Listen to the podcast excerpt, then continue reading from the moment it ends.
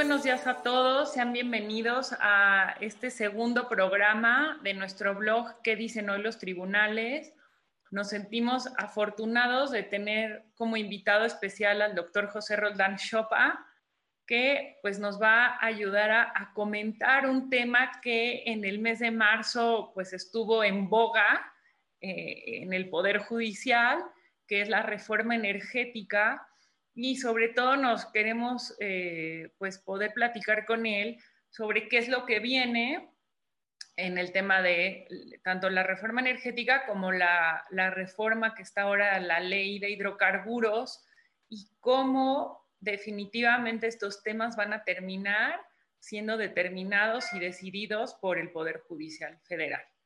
Eh, también vamos a comentar algunas de las tesis que fueron publicados en los últimos blogs del mes de marzo y, el de esta semana. Y bueno, pues le damos la bienvenida al doctor José Roldán Chopa. Muchas gracias por acompañarnos. ¿Qué tal, Denise? ¿Cómo estás? Mariana, qué gusto estar con ustedes. Yo encantado de que me hayan invitado. Muchas gracias, profesor. Y bueno, Mariana, muchas gracias.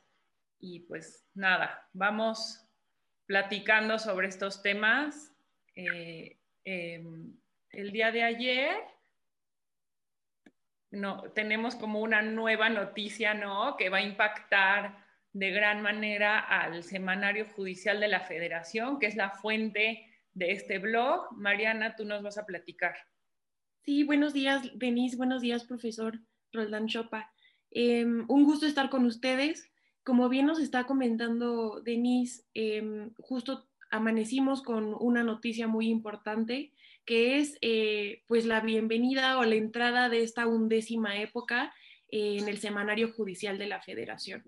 Em, eh, está declarada por medio del Acuerdo General 1-2021, eh, emitido el 8 de abril por el Pleno de la Suprema Corte de Justicia de la Nación, y bueno, esta undécima época eh, viene em, como, como una consecuencia de las reformas tan trascendentales al Poder Judicial de la Federación, eh, que fueron en dos sentidos específicamente, estructurales al, Poder Judicial de la Federación y de competencia para la emisión de eh, jurisprudencia.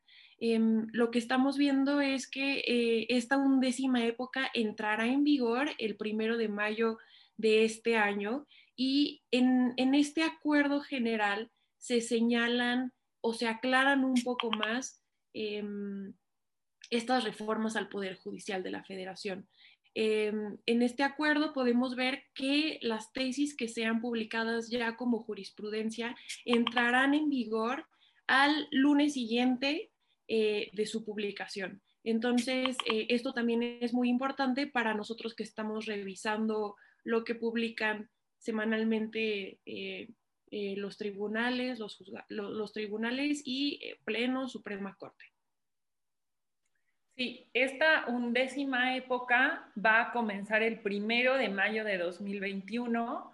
En el siguiente blog nosotros analizaremos y les daremos los, los puntos más importantes del acuerdo en específico, pero claro que esto es una consecuencia de la reforma constitucional y pues nos queda ya un mes y estaremos en esta etapa un poco que se vivió, igual el profesor Roldán nos comentará también de esta parte, que ya tenemos la reforma constitucional al Poder Judicial, pero están en curso las reformas a la ley de amparo, a la ley orgánica del Poder Judicial de la Federación. Entonces entraremos en, esta eh, pues etapa de transición que empezará el primero de mayo con una reforma constitucional, pero todavía sin las reformas eh, a las leyes, ¿no? Profesor Roland, no sé si usted quiere comentar algo al respecto. Me parece muy relevante que tengamos ya el banderazo de salida de la undécima época y creo que es muy importante eh, seguir con mayor detalle eh, de qué manera se va a ir materializando este sistema de precedentes en cualquier poder judicial, en cualquier estado, es muy relevante de qué manera los tribunales van estableciendo la vinculación em, eh, a sus precedentes.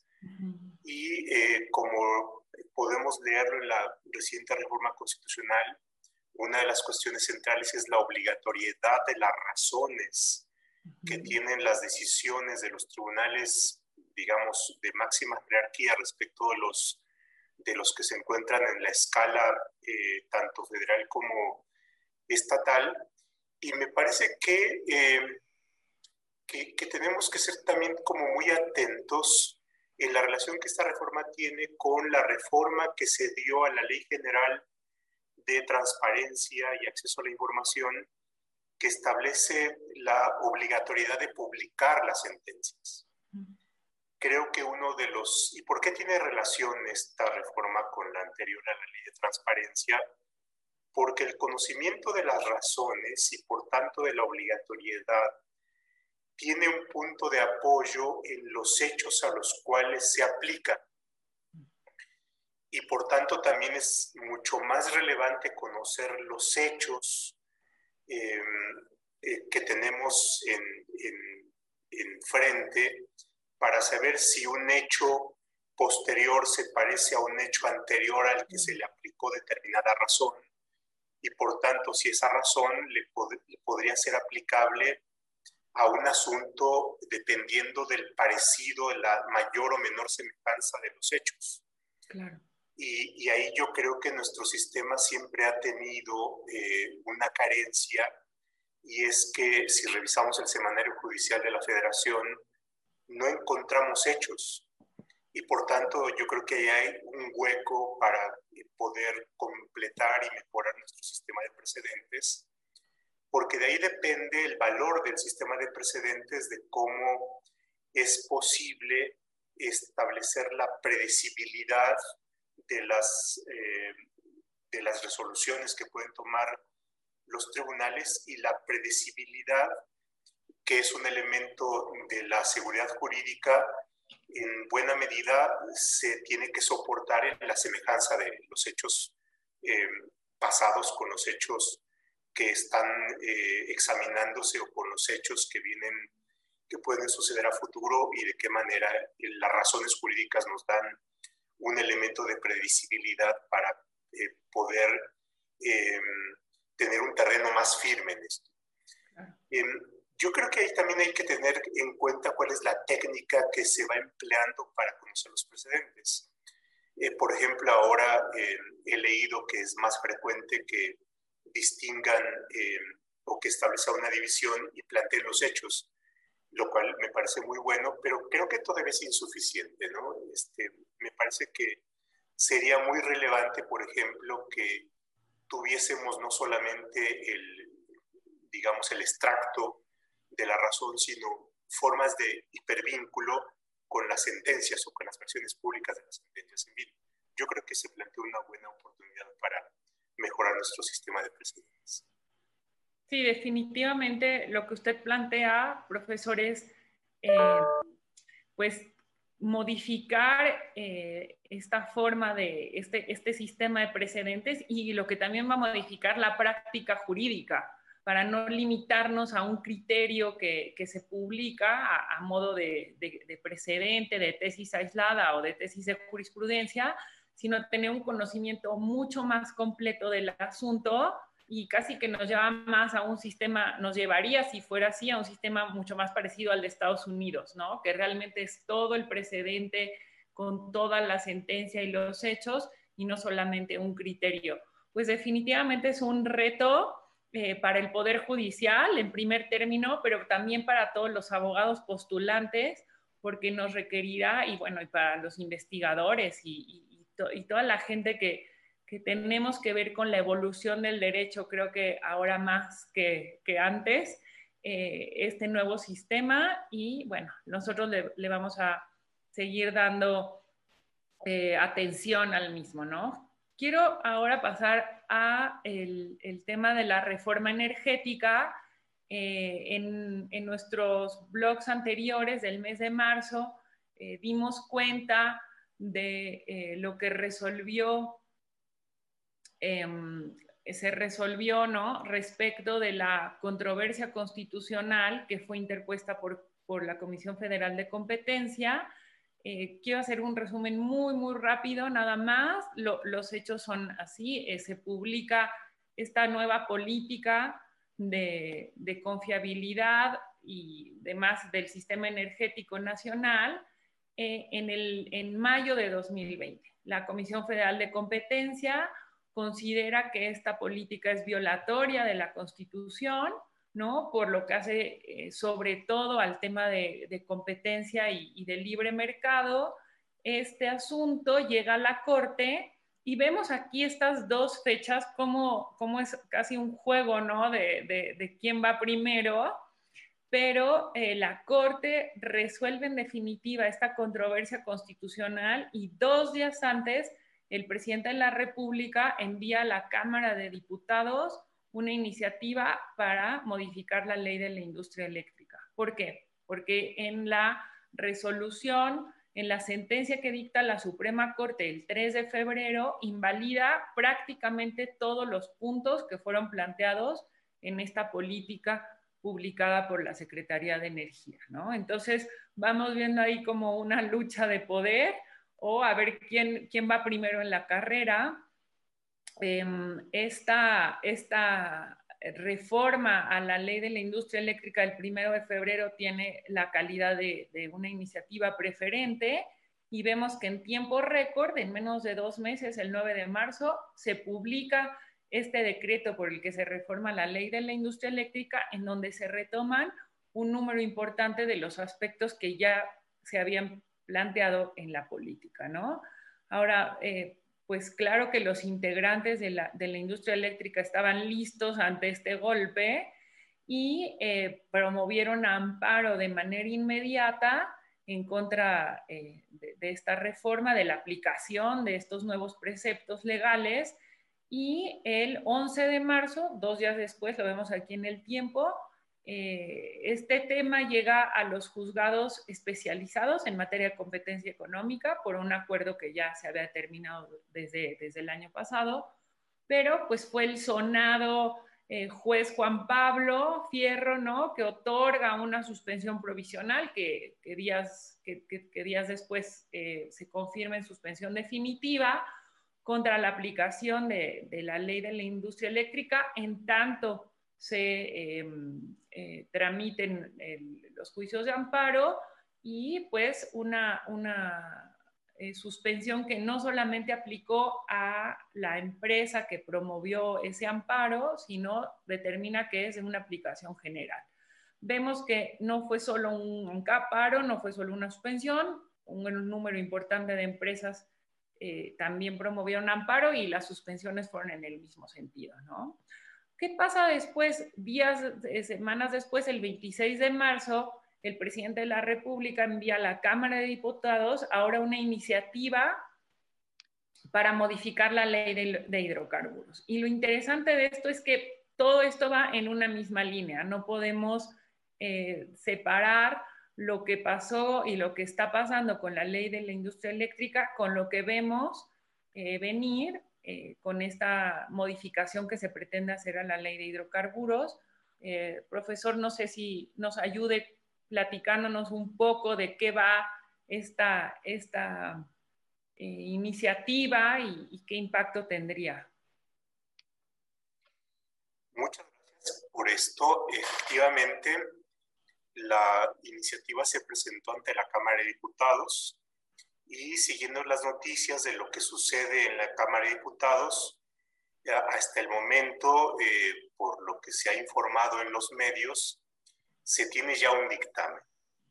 El dictamen eh, plantea eh, una propuesta a la comisión que no tiene modificaciones respecto de la eh, iniciativa presentada, por lo que podríamos prever, dada la integración de la Cámara de Diputados, que será aprobada en sus términos. Es decir, en términos coloquiales, no se le modificará ni una sola coma.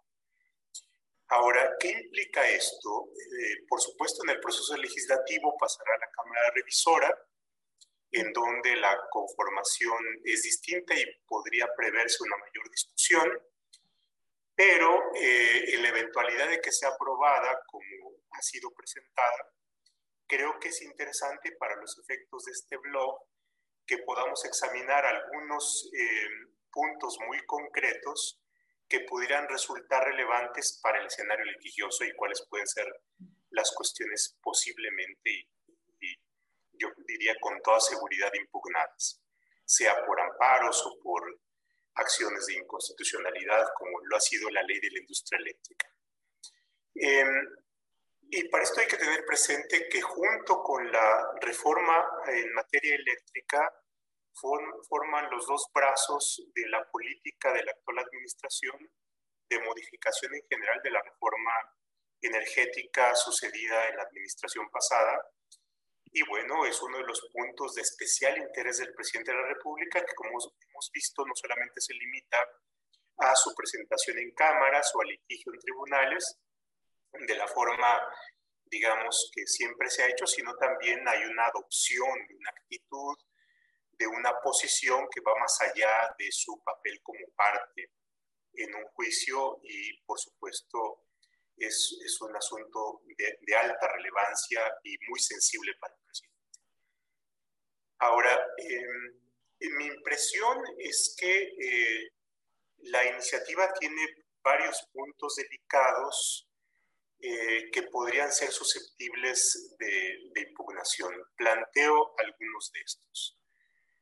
Hay una serie de razones que, que me parece que son atendibles de la iniciativa. Por ejemplo, plantea una cuestión relacionada con el problema de la venta de litros de gasolina que no son litros completos, o bien con cierta eh, venta de otros energéticos como gas, en donde los consumidores recibimos o podemos recibir, em, digamos, cantidades menores y por tanto hay una afectación a los derechos de los consumidores. Eso, por supuesto, me parece un, buen tema y, y, qué bueno que se ocupan. Otra cuestión tiene que ver con el posible contrabando que hay con el ingreso, eh, sea eh, por vías formales eh, al territorio mexicano de energéticos que vienen de otros países o bien por otro tipo de vías no necesariamente formales. Entonces, en la iniciativa se plantean problemas tales como el que entren por las aduanas, pero eh, bajo otra designación eh, y por tanto haya una especie de ilusión o de, o, de fraude en, en, la importación y que por tanto eso sea una especie de contrabando técnico. Y por otra parte, bueno, el ingreso ilegal al, territorio mexicano. Estos son, son, buenos temas. O el problema del huachicoleo. Ahora, la cuestión está aquí en cómo se ataca, cómo se aborda y por tanto cuáles son los problemas que, puede, que pueden presentarse. Em, de las cuestiones que más han llamado la atención tiene que ver con el establecimiento de ciertas causas de eh, revocación de permisos o bien de suspensión de ocupación temporal o de hacerse cargo de la, de la administración mediante formas de intervención de las instalaciones que operan em, aquellos que cuenten con permiso que pueden ser particulares o, o bien que podrían ser las propias, eh, la propia empresa productiva del Estado. Entonces, estas son las formas de atacar el problema. Revocación o bien suspensión temporal o definitiva y también la posible ocupación eh, de las instalaciones o la intervención. Eh, y por tanto, aquí se nos plantean problemas que pueden tener una diversidad de implicaciones. Menciono muy rápidamente algunas para no abusar del tiempo y, posibilitar preguntas si ustedes las tienen. Una tiene que ver con las causas. A ver, hay una serie de causas que me parecen adecuadas. Por ejemplo, puede haber revocación de permisos si es que eh, el permisionario lleva a cabo de manera reiterada o, eh, la venta al consumidor de eh, cantidades menores a aquella que se, que se deberían dar. O bien que de manera reiterada eh, implican irregularidades en la, en la, en, la operación o modificación de instalaciones o bien que eh, pudieran implicar otra falta, lo cual me parece que no tendría.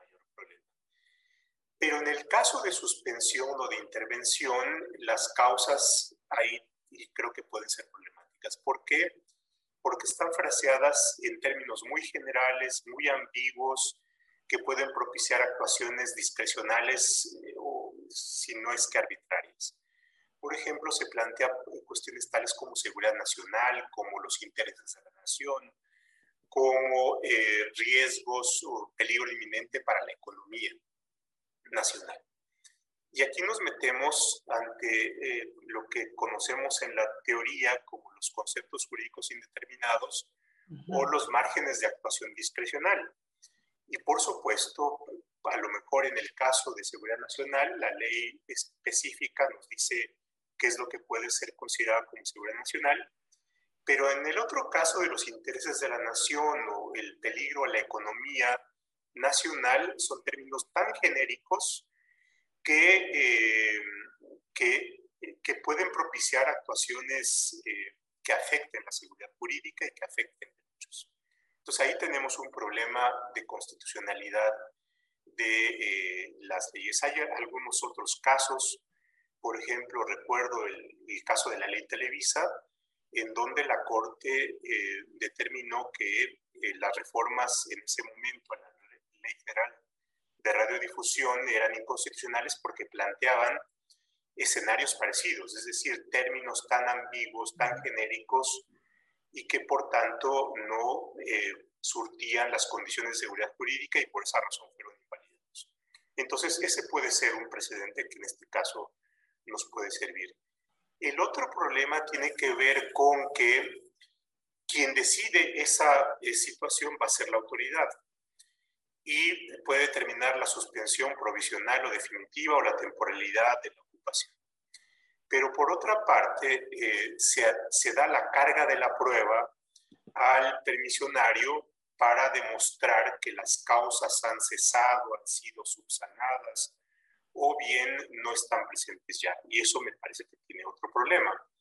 ¿Por qué? Porque se le asigna una carga, eh, una carga probatoria al permisionario que ha sido afectado cuando el permisionario ha dejado de tener condiciones para hacer algo, es decir, carece del control para poder subsanar o para poder corregir y por tanto ahí tenemos un problema.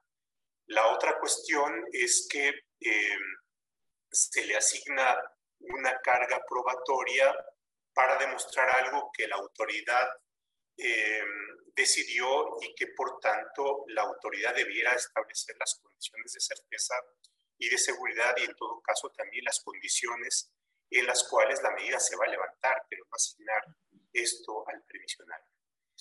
Ahora, el otro problema que está ligado con esto tiene que ver con que si se lleva a cabo una suspensión temporal o definitiva o una ocupación, quien, quien puede hacerse cargo de la operación de las instalaciones puede ser una empresa productiva del Estado y ahí eso nos plantea un, posible problema de concentraciones, porque entonces imagínense ustedes que Pemex tenga que hacerse cargo de la operación de instalaciones de aquel que fue su competidor. Entonces eso nos puede plantear un problema de competencia económica porque la participación en el mercado de petróleos mexicanos se incrementaría.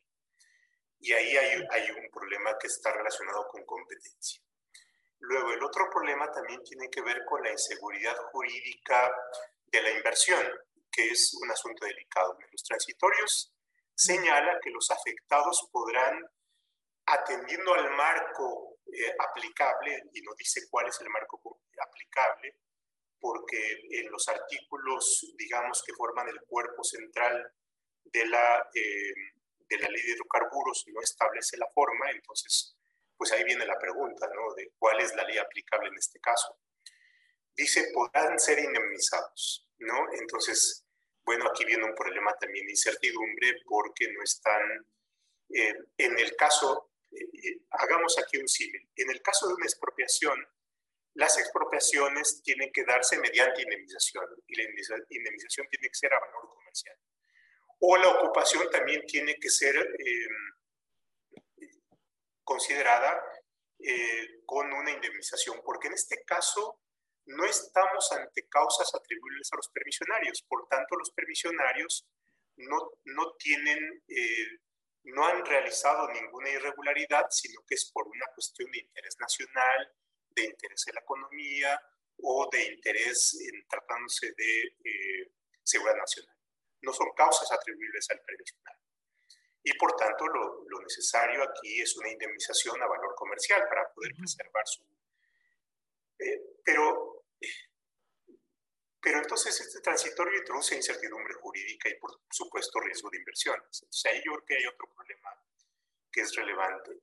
Y el otro problema tiene que, es una cuestión de retroactividad. Por ejemplo, se reforma una disposición que dice que para otorgar permisos, entre otras cosas, tiene el permisionario, el solicitante del permiso, tiene que eh, acreditar que cumpla con las eh, capacidades de almacenamiento. Esta es una eh, causa nueva para el otorgamiento, un requisito nuevo para el otorgamiento de permisos.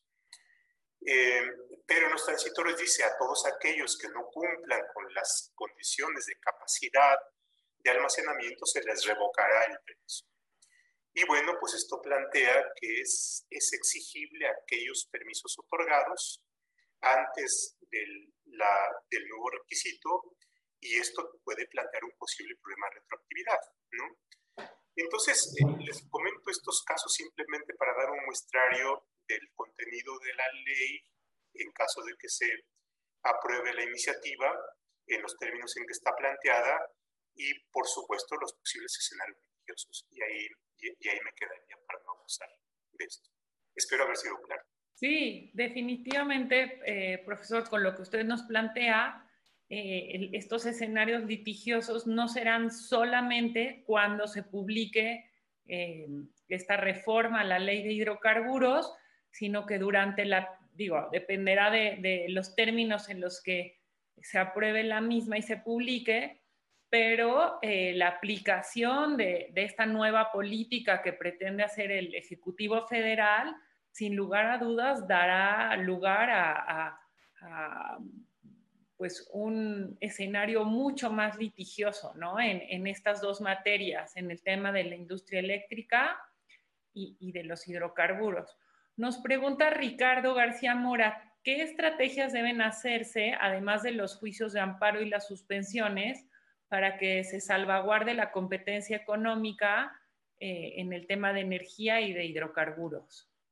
Bueno, em, es probable, como se dio en el caso de la ley de la industria eléctrica, que em, haya alguna acción de inconstitucionalidad, al menos en el caso de la primera, en materia de electricidad, en el Senado se reunió el, el tercio de los eh, senadores que eh, tienen esta legitimación activa para presentar la acción y bueno, es probable que suceda lo mismo. Entonces, bueno, ese es un, ese es un tema.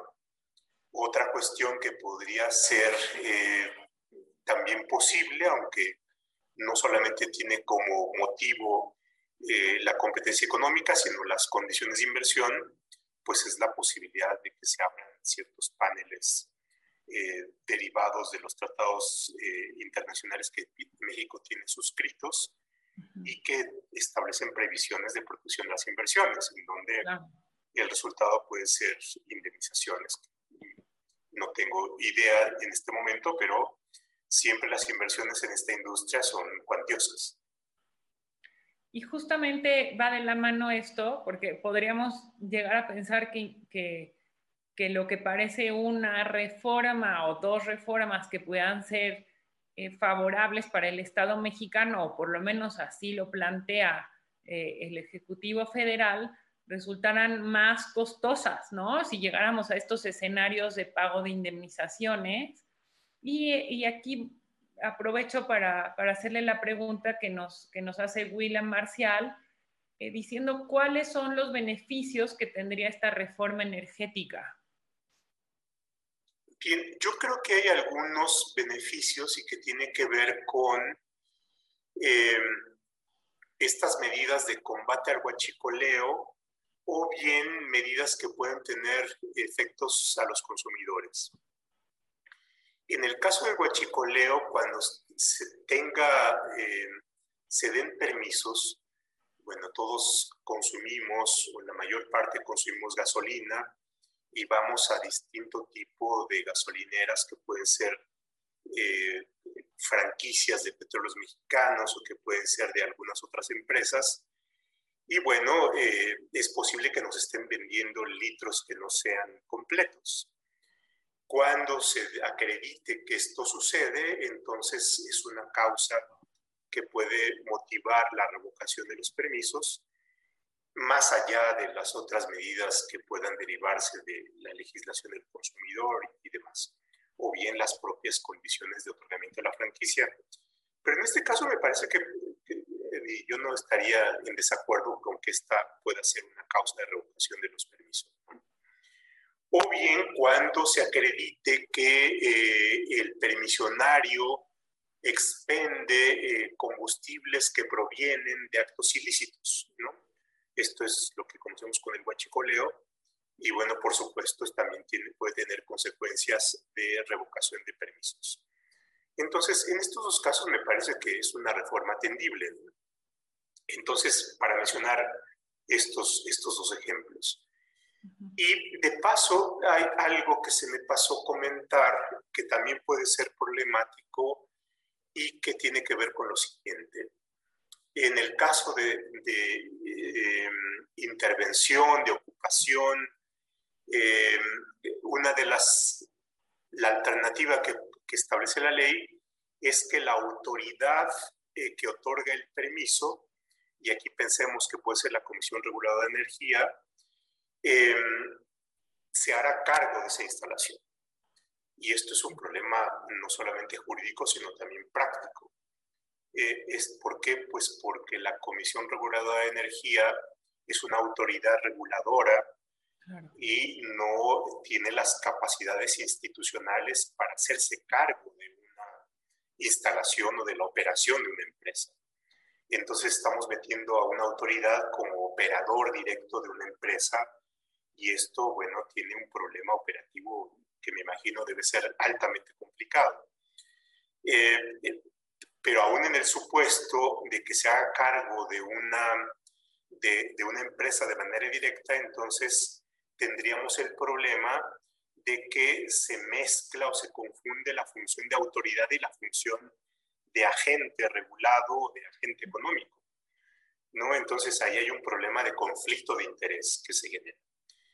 Y luego plantea otra alternativa, que la autoridad podrá contratar a, a otra, a, otro, a un operador de la empresa, pero aún en esta relación contractual no salva la posibilidad de que estemos aquí en una mezcla de funciones que me parece que, que debe verse y debe analizarse con mayor cuidado. Entonces, eh, este es esta es otra parte de los problemas que se presentan con la iniciativa. Muy bien, profesor. Tenemos otras preguntas sobre este tema, pero voy a tratar de continuar y, volvemos a ellas al final para poder abordar otros temas. Muchas gracias, profesor Roland. Eh, el siguiente tema que queríamos comentar y que, y que son las tesis que estamos viendo que cada vez eh, son más recurrentes en, en el semanario judicial son aquellas relacionadas con la emergencia sanitaria por COVID-19. Mariana nos va a platicar de, estos precedentes que se publicaron en, estos, en, estas semanas. Muchas gracias, Denise.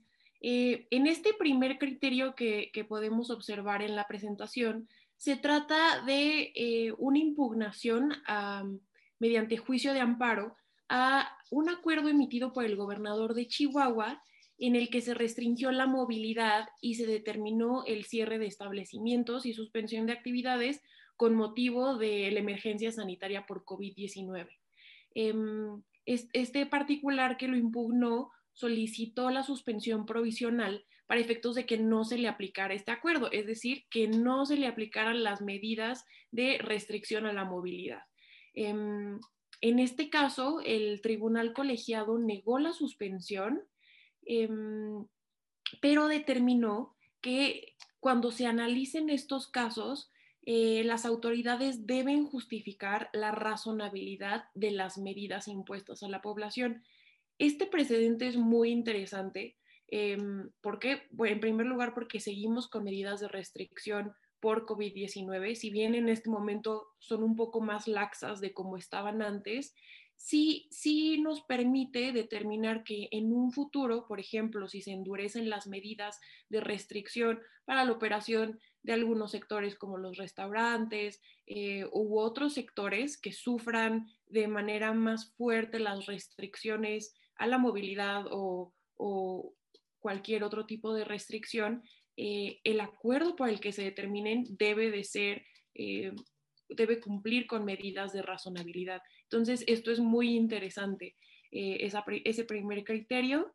Em, respecto del segundo criterio, em, se trata de, un análisis respecto de cuándo procede el amparo promovido por parte de particulares que señalan que en su institución de trabajo, tratándose de hospitales públicos, no se cumplen las medidas eh, de COVID-19 de prevención. Eh, eh, en este caso, se trató de trabajadores de unidades médicas de Pemex y del IMSS y reclamaron que no se les había permitido quedarse en su casa por la contingencia sanitaria cuando en sus lugares de trabajo no se cumplían con todas las medidas pertinentes para prevenir el contagio.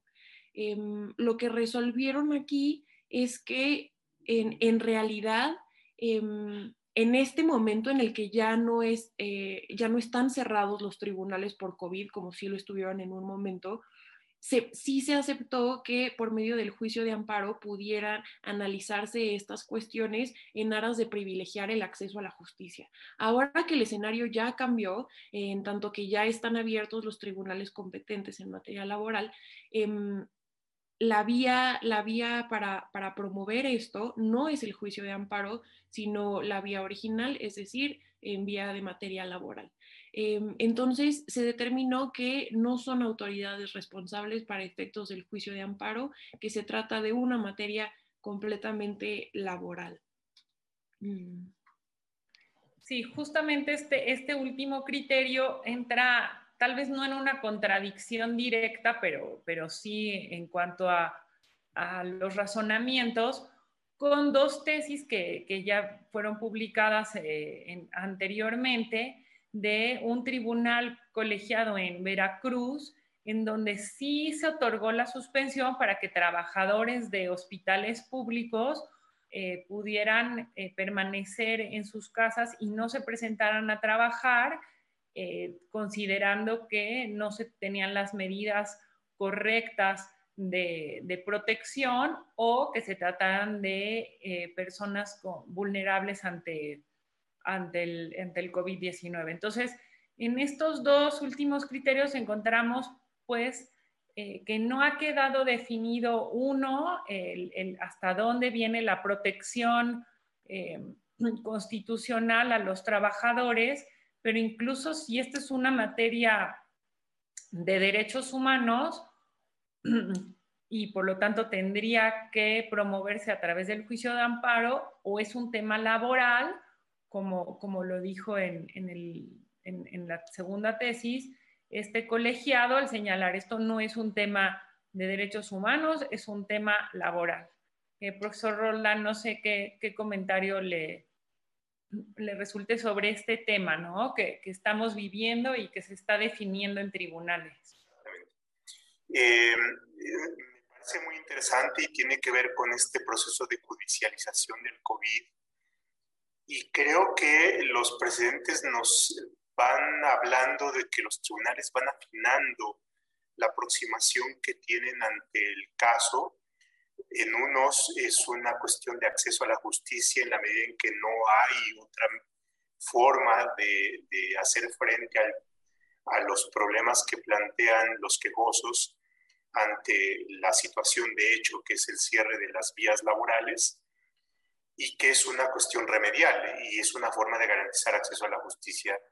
La otra tiene que ver con las técnicas jurisdiccionales de aproximación al tema y que yo creo que por esta vía de que tienen que ser medidas razonables, van afinando eh, cómo se hace frente al riesgo, porque por supuesto el riesgo es distinto el que tiene el personal de salud que de manera directa se enfrenta a, las zonas de contagio que cualquier otra persona eh, que no tenemos esa ocupación y que tenemos por supuesto una situación de riesgo, pero que eh, el riesgo puede deberse a um, una decisión de ir o no a determinado lugar que puede, por razón de la probabilidad, ser mayor el riesgo y, eh, y por tanto la, la, decisión nos corresponde a nosotros de usar, no usar cubrebocas de ir a un lugar concurrido o no.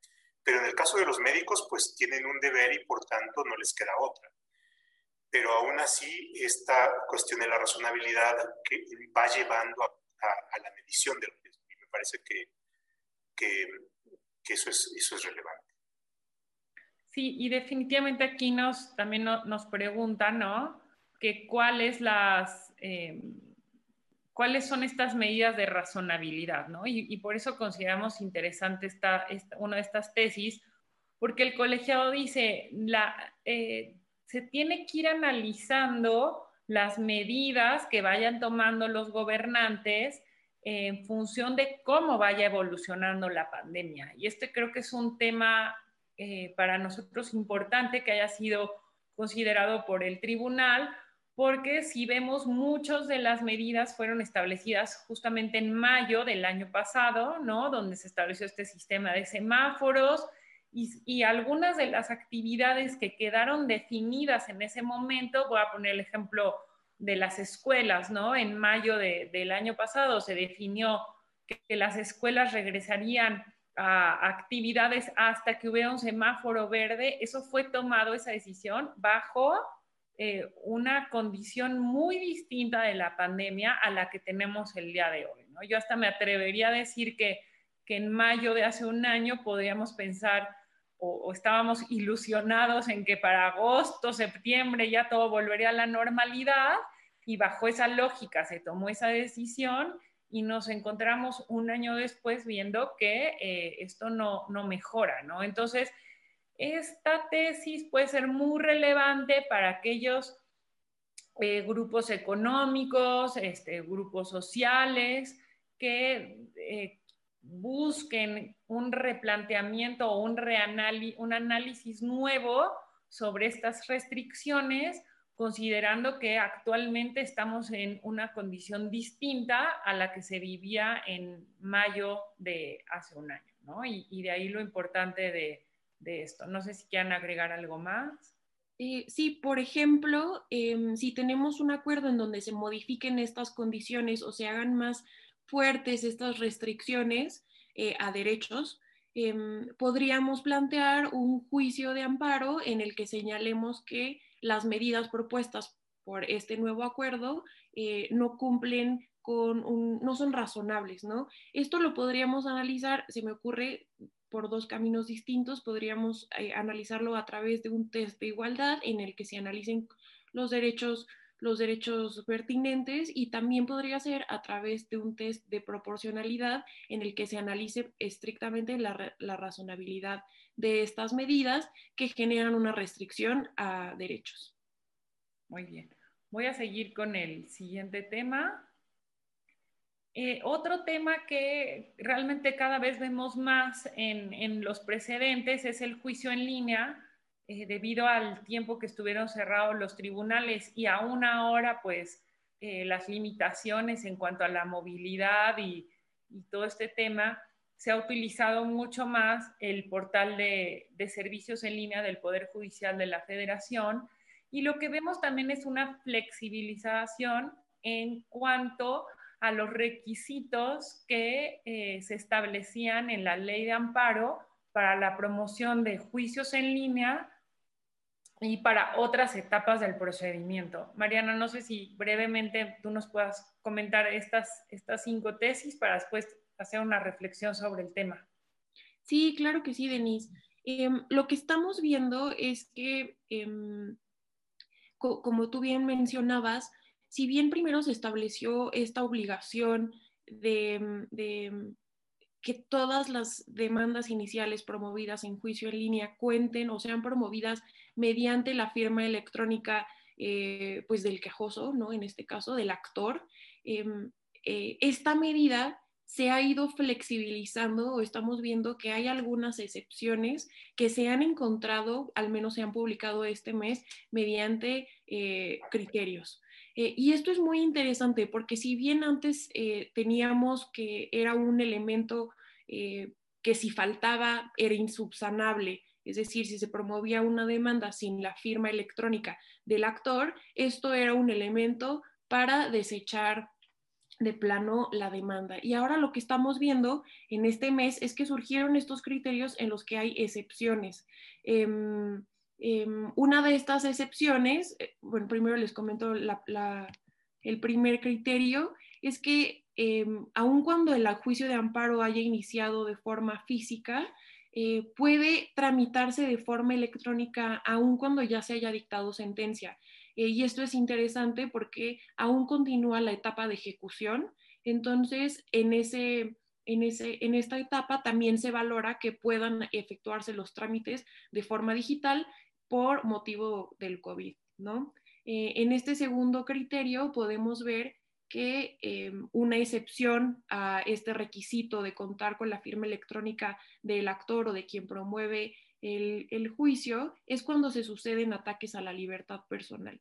Esto es más bien orientado hacia materia penal, en el que eh, en este caso en concreto sucedió porque se había trasladado a un reo a un diverso centro de reclusión eh, sin intervención judicial y pues bueno, se estaba privando su libertad, de, libertad personal, ¿no? Entonces, esta es una de las excepciones.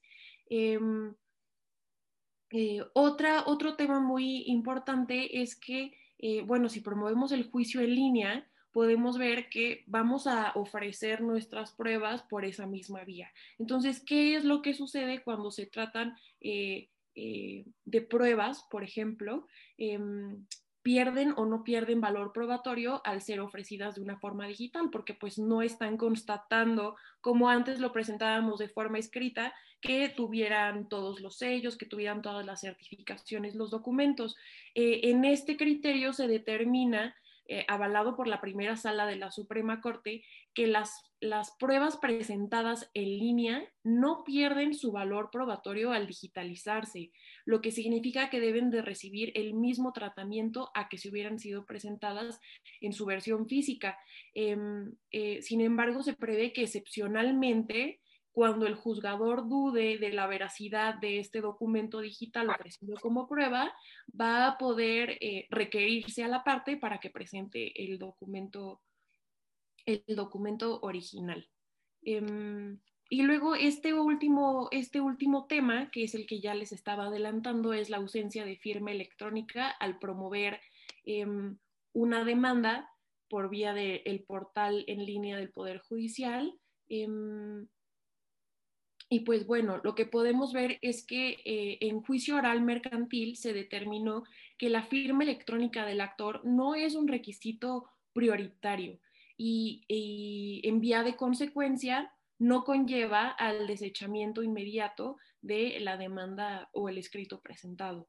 Em, esto, en el caso en concreto, en esta tesis se resolvió que em, se había presentado el escrito en juicio en línea y se había presentado de forma escaneado, es decir, que el escrito presentado tenía la firma del actor em, y se sube la demanda al portal en línea, pero se presenta con la firma electrónica del autorizado en ese mismo escrito para poder promover eh, y actuar en representación del actor.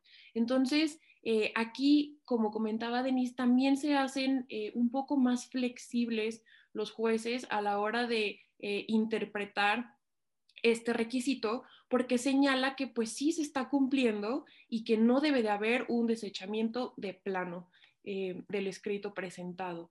y igualmente, em, en, en, un amparo promovido, se determinó que em, se debe de valorar de igual forma que en el juicio oral mercantil, de forma que la falta de este requisito no conlleve a un desechamiento y pueda haber eh, un requerimiento para, para que pueda cumplirse con este requisito. Y yo creo que la conclusión de los criterios que vemos en este tema de juicio en línea es una mayor apertura del Poder Judicial Federal a la hora de cumplir con los requisitos em, de promoción de demandas por la vía en línea. Así es, yo la verdad veo venir probablemente que estos temas tengan que ser parte de un acuerdo, ¿no? Del Consejo de la Judicatura o, de la, imagino más del Consejo de la Judicatura, para eh, poder ir alineando eh, lo que se está viendo en la práctica eh, con, en contraposición con lo que estaba en la ley de amparo y poder asegurar pues, una mayor seguridad jurídica en, en, esto, ¿no? No sé si estén de acuerdo en que siga al, en, el, en, los temas, ¿no? Sobre todo porque tenemos este tema que es el derecho a la salud, que, que nos tiene a todos este, pues, inmersos no solo por el COVID-19, sino por el desabasto de medicamentos que hemos estado viviendo en el país eh, ya no solo en hospitales públicos, sino también en farmacias y en, em, la compra ¿no? que se quiera hacer por, un, paciente. Eh, la, primera sala de la Suprema Corte resolvió dos amparos que fueron promovidos por pacientes de VIH ante eh, la falta de provisión de, de, los medicamentos para su tratamiento por parte del, del IMSS, ¿no? Entonces, en estas tres tesis, que ustedes pueden ver aquí un, resumen de las mismas, eh, la primera sala hace un análisis del derecho a la salud y de cómo el Estado está obligado para garantizar este derecho. Profesor Roldán, ¿qué, nos puede comentar sobre esto? Junto con las de COVID, eh, estas creo que eh, están comenzando a atacar parte de las manifestaciones de COVID y también parte de aquello que ustedes han estudiado muy atentamente, que tiene que ver con el desabasto de medicamentos. Pero más allá del, tema, que por supuesto es relevante, creo que también son piezas muy importantes para entender la forma de garantizar derechos sociales y la aplicación de criterios tales como el que la autoridad debe demostrar, y ahí tiene una carga probatoria que ha hecho el mayor esfuerzo posible para atender el problema. Y vean ustedes que no solamente significa que, eh, que, que, ha desplegado eh, sus funciones y que tienen que ver con recursos económicos, sino que puede tener un alcance mayor. Esto es de qué depende que haya un buen abasto. Bueno, depende que haya habido una buena disposición presupuestaria, que haya habido presupuestación de medicamentos. Y eso abre la posibilidad de poder examinar la constitucionalidad del presupuesto de egresos. Es otro tema, pero simplemente lo, lo apunto. La otra cuestión que haya tenido el cuidado de organizar todos los procedimientos de adquisición de medicamentos. Y eso implica la programación, las convocatorias, las licitaciones, las adjudicaciones, la, em, celebración de contratos en los tiempos adecuados para atender el problema. Eh, y, por supuesto las obligaciones que tiene. Esto es, el gobierno federal se ha echado una carga muy, muy fuerte. Es eh, el derecho a la salud que consiste en el acceso gratuito y en las, en, las medicinas gratuitas. Pero eh, no basta solamente con ponerlo en la letra de la ley, sino que hay que hacerlo realidad. Y hacerlo realidad significa que haya una buena administración recursos económicos, capacidad, procedimientos, suministro, etcétera, etcétera. Entonces yo creo que este precedentes como los que ustedes plantean aquí en la pantalla abre toda esa posibilidad y, y qué bueno que sea así, ¿no? Sí, profesor, definitivamente que esto le genera como un nuevo reto, ¿no? A, las autoridades. Un tema importante en estos precedentes es que eh, establecen, no se limitan al hospital en sí como el responsable de garantizar el derecho a la salud.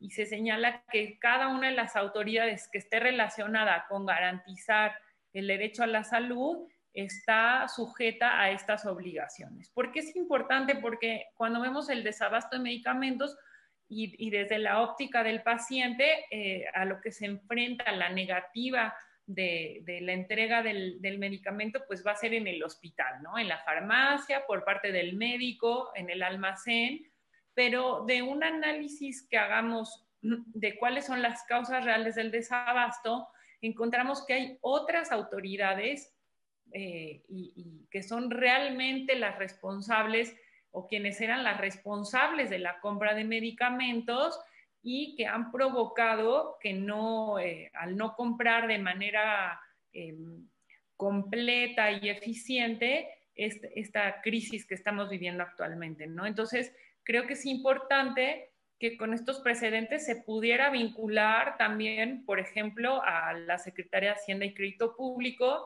que durante 2019 y 2020 tenía a su cargo eh, a través de la oficialía mayor la compra consolidada de medicamentos.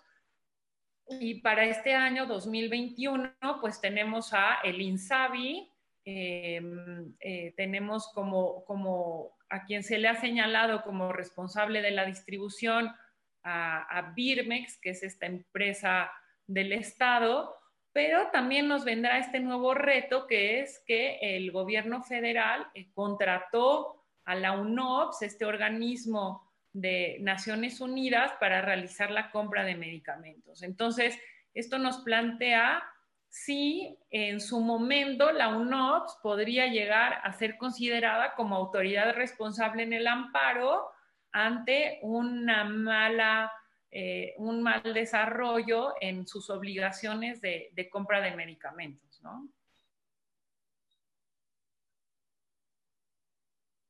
Aquí nos hace un comentario eh, Roberto que nos dice imposible garantizar en este gobierno el acceso a medicamentos para los quejosos, no hay presupuesto ni administración eficiente para suministro, se hace nugatorio el derecho a la salud. Pues definitivamente ese es un tema eh, que es como la, hebra final o el punto final de este hilo, ¿no? Si eh, las autoridades están obligadas hasta el máximo de sus recursos y de sus capacidades, ¿qué tanto podrán argumentar que si no se tienen los recursos económicos para comprar los medicamentos, pues está imposibilitado para hacerlo?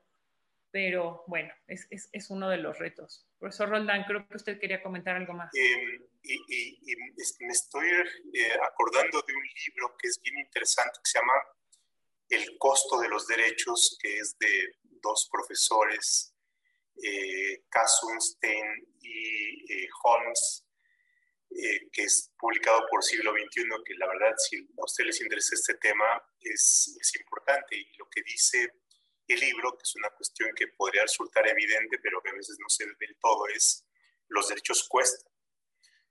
Y los derechos sociales cuestan. El derecho de acceso a la salud cuesta, tiene un costo. El pronunciamiento que los medicamentos, de que los mexicanos o los quienes vivimos en México tenemos derecho a medicamentos sin costo, no significa que no cuesten, sino que el Estado tiene que costearlos y para costearlos se necesita presupuesto y para que haya dinero en el presupuesto se necesita de impuestos. Y, y, por tanto, si hay una, hay una oferta y una expectativa de tener eh, acceso gratuito a medicamentos, significa que el Estado está obligado a proporcionarlos.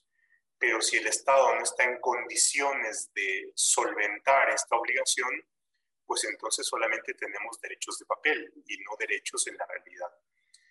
Y por supuesto esto nos lleva al examen y a la posibilidad de justiciabilizar cuestiones tales como el presupuesto, la programación los procedimientos. Entonces, y, qué bueno que sea así porque esto nos lleva a, la ansiedad de tomarnos los derechos en serio. Sí, en este sentido, profesor eh, eh, Rodrigo Pérez Salazar dice muy interesante lo que el doctor Roldán Shop acaba de plantear en relación con el eh, presupuesto de egresos. Este debería ser eficaz y eficiente para poder gastar en salud y sobre todo en este contexto de la pandemia. si, por ejemplo, el Ejecutivo Federal pretendiera destinar eh, gasto a otros aspectos, ¿no? Como dice en la, en la red de AMLO social, ¿qué tanto podría ser controvertible, eh, por ejemplo, este, esta decisión de cómo se destina el gasto en el presupuesto de egresos? Ahí hay todo un tema en el caso del presupuesto de egresos, eh, porque hasta donde he alcanzado a hacer las investigaciones hay criterios contradictorios. En algunos casos de colegiados, lo que han señalado es que el presupuesto de egresos, tanto de la federación, bueno, se han tratado más de casos de presupuesto de la federación, no es impugnable en amparo porque se trata de un acto soberano y producto de una colaboración entre los poderes. Otros precedentes señalan que el presupuesto de egresos es una norma general y que por tanto es impugnable como cualquier otro acto de autoridad. Y, eh, bueno, ahí hay un problema sobre la, justiciabilidad del presupuesto de egresos. Eh, si examinamos la ley de amparo, no se encuentra un, caso expreso y explícito y que a la letra nos diga entre los, eh, entre los actos que son, no son susceptibles de ser impugnados, está el presupuesto de ingresos. Hay casos mucho más claros, muy claros, por ejemplo, la imposibilidad de impugnar actos que provengan de una de las cámaras eh, cuando se eh, trate de nombramientos, ratificaciones de ciertos servidores públicos. Entonces hay un caso expreso. Pero eh, aquí no, no tenemos ese caso expreso. Entonces, más bien han sido interpretaciones de los tribunales y por supuesto criterios contradictorios. Yo soy de la idea de que el presupuesto de egresos, como cualquier acto de autoridad, es impugnable. Como lo hemos visto en este caso, del presupuesto de egresos depende la garantía de, los derechos y por tanto forma parte de la relación de causalidad de que tengamos buenos derechos y me parece que ahí eh, debiéramos ampliar la vía de que el presupuesto de egresos tanto de la federación como de los estados, es impugnable. No es más soberano que una ley. Eh, y, las leyes son impugnables. Entonces, yo sería de esa idea. Muchas gracias, profesor. Sin duda un tema muy interesante y, y, que da para mucho más. Y nada más a cuestión de cierre y, nos tomará no más de dos minutos, quisiéramos comentarles brevemente estos precedentes eh, que se publicaron en materia de derechos sindicales. Mariana, si nos ayudas.